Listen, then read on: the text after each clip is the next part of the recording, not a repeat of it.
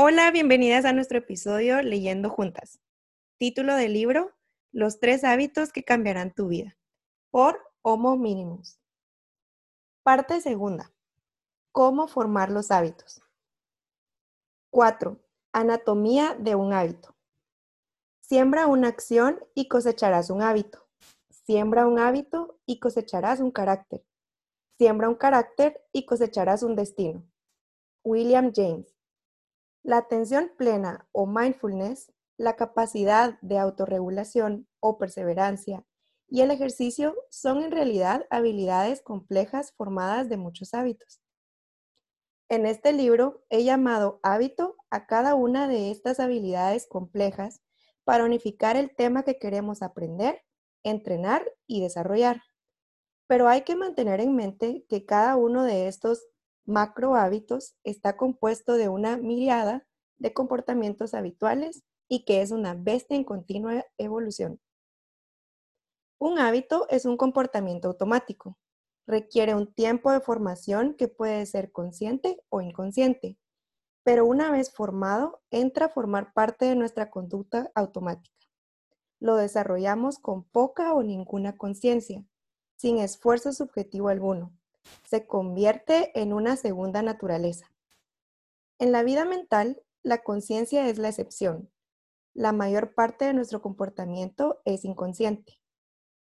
La mayoría de la gente deja que los hábitos entren en su vida de forma no planeada, por casualidad o por influencia del entorno. Puesto que queremos asumir una posición activa y creadora en la forma de nuestro carácter y el diseño de nuestra existencia, hemos de comprender cómo formar hábitos y cómo mantenerlos. Al principio, hemos de tirar del hábito. Cuando esté formado, el hábito tirará de nosotros. En esencia, un hábito es una respuesta automática ante un disparador o situación de nuestro entorno. Ejemplo, nos levantamos por la mañana y lo primero que hacemos es ir al cuarto de baño y lavarnos la cara o ducharnos. El disparador es la situación de despertarnos o sonar el despertador. El comportamiento es el lavarnos la cara. Otro ejemplo, cuando alguien me dice, ¿qué tal estás? Yo respondo casi siempre y sin pensarlo, apenas, bien, ¿y tú? Aunque haya tenido un mal día y esté de muy mal humor. Es la situación o disparador la que desata el comportamiento. Disparador, acción, recompensa. Para que un hábito se forme y se mantenga en el tiempo, tiene que producirse una asociación entre el disparador o clave ambiental y la acción. Para que la asociación se vuelva automática, se necesita repetición y una recompensa de este comportamiento.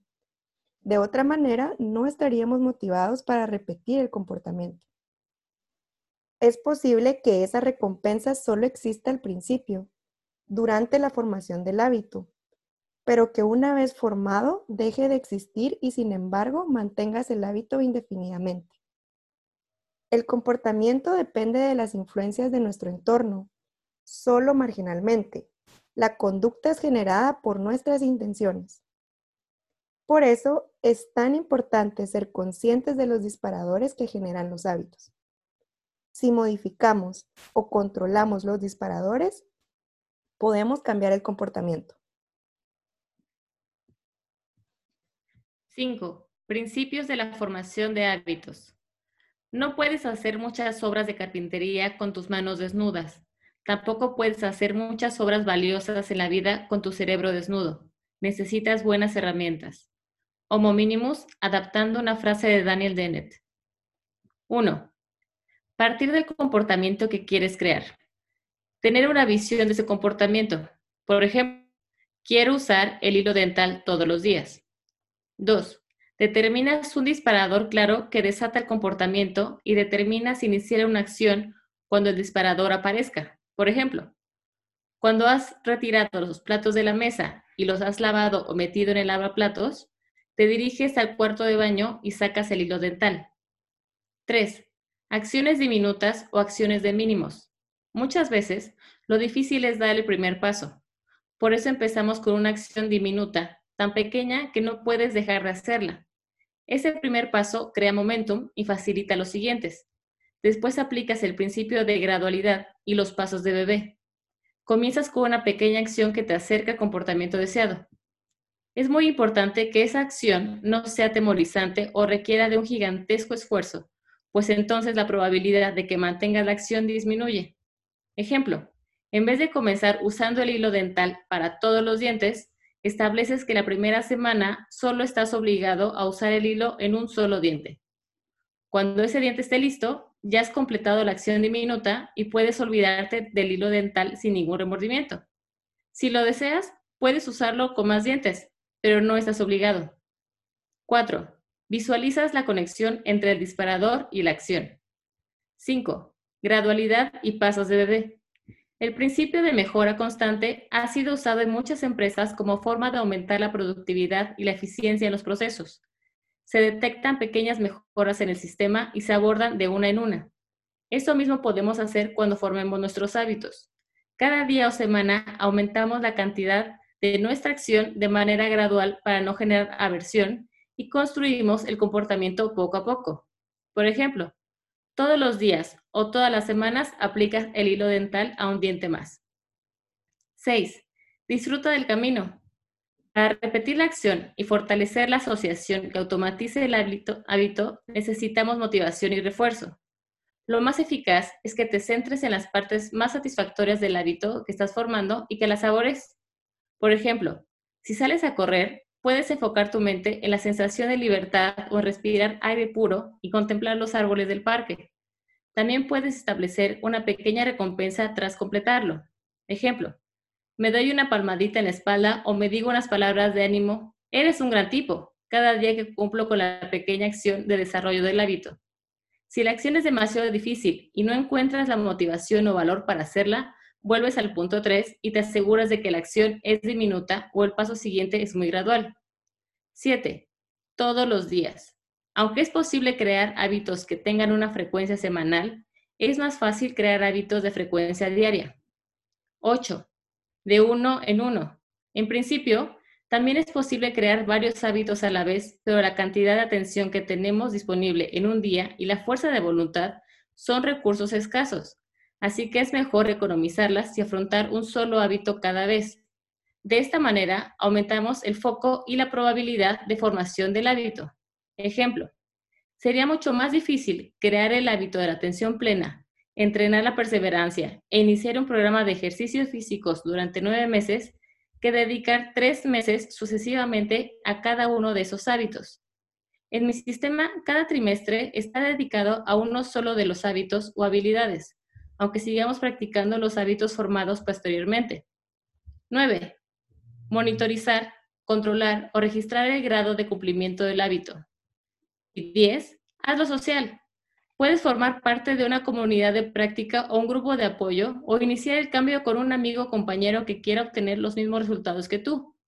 Mi blog es un excelente lugar para hacer público tu compromiso, hacer comentarios y mantenerte en contacto con personas que quieren formar los mismos hábitos que tú. Semana a semana recibirás información relevante al hábito que estás formando. 6. Dificultades en la formación de hábitos. Las dificultades son oportunidades en ropa de trabajo. Henry Ford. Cualquiera que ha iniciado un programa de ejercicios, decidido comer de una forma más saludable o ha querido cambiar un aspecto de su comportamiento ha experimentado dificultades. Estas son las más habituales. Dificultad de recordar el comportamiento o hábito deseado. Nuestros días son frenéticos. Tenemos siempre un montón de tareas pendientes y las demandas externas son extenuantes. Es difícil que cuando llegue el momento de aplicar el hábito, tengamos la calma o presencia de ánimo suficiente para recordarlo. Por eso es importante que establezcamos y visualizamos una conexión clara entre el disparador y el comportamiento deseado. Los artículos semanales para suscripciones de mi blog actuarán como recordatorios de los comportamientos que has decidido instalar en tu vida. Mantener el comportamiento una vez iniciado. Aunque es relativamente fácil iniciar un programa de cambios, es bastante difícil el mantenerlo. La motivación inicial suele reducirse o desaparecer según avance el programa. Al iniciar estás muy centrado en las ventajas o beneficios del nuevo comportamiento o hábito y las anticipas, pero tiendes a minusvalorar los costes de establecimiento del hábito. La motivación es fluctuante y depende también mucho de los, de los estados de ánimo. El estado de ánimo positivo, optimista y esperanzado del primero de enero no se va a mantener intacto durante el resto del año.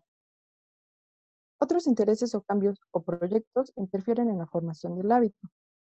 Lo novedoso siempre tiene un brillo con lo que lo familiar o conocido tiene difícil competir. Es por ello que intentaremos generar el hábito o habilidad usando distintas aproximaciones y creando diversidad que mantenga el interés a lo largo del camino. La acción no se repite lo suficiente para que el hábito pueda instalarse firmemente. Los hábitos tardan en instalarse generalmente mucho más que los 21 o 30 días que proclaman muchos manuales y artículos de psicología popular. Es por eso que, tres hábitos que cambiarán tu vida, adopta una estrategia muy gradual y conservadora. Dedicaremos 90 días en exclusiva a cada uno de los hábitos y otros 90 días al final del año para consolidar e integrar plenamente las tres habilidades o macro hábitos en nuestras vidas. Así será mucho más probable que los asimiles y consolides y se conviertan en una segunda naturaleza. 7. Apoyo de Homo Minimus. Hay un proverbio africano que dice que si quieres ir rápidamente, ve solo. Si quieres ir lejos, ve acompañado. Nosotros necesitamos ir lejos rápidamente. Al Gore. Aunque a muchos les puede parecer que un año es muchísimo tiempo, es posible que no sea tanto. Vamos a formar en un año tres macro hábitos o habilidades complejas con un profundo impacto en nuestro carácter. Son hábitos estratégicos cuyo influjo sobre nuestra eficacia, productividad, bienestar emocional y satisfacción es inmenso. Este proyecto requiere un compromiso especial a la altura de los beneficios vitales que esperamos obtener. No se trata de leer el libro, pensar que es un buen método, quizá ensayar distraídamente alguna idea y al cabo de unos días o pocas semanas enterrar las intenciones y volver a nuestra antigua forma de hacer las cosas. homominimus.com servirá como medio de apoyo para un proyecto tremendamente ambicioso. Todos los recursos con los que podamos contar van a ser pocos. Proporcionaré material para ayudarnos a lo largo del camino y mantener la motivación. Una carta semanal a los suscriptores con guías de forma guías para formar el hábito. En ella incorporaré las tareas para la semana, consejos e información relevante. Artículos especiales en el que abordaré diversos aspectos de la habilidad o subhabilidad que estemos construyendo. Un foro de encuentro para las personas que hayan aceptado el reto. Será un espacio para que quien aborde la construcción de los tres hábitos pueda hacer compromisos públicos comentar sus avances y encontrar apoyo de otros constructores de hábitos. Reseñas de libros clave sobre atención plena, perseverancia, construcción de hábitos y ejercicio físico.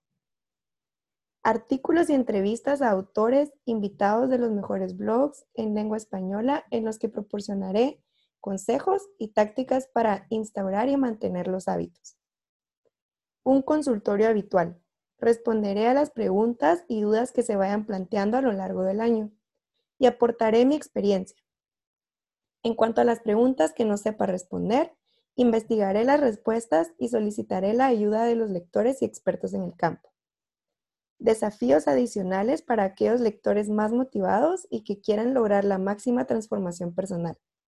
Por ejemplo, en el segundo trimestre propondré a los más audaces el desafío de la ducha fría.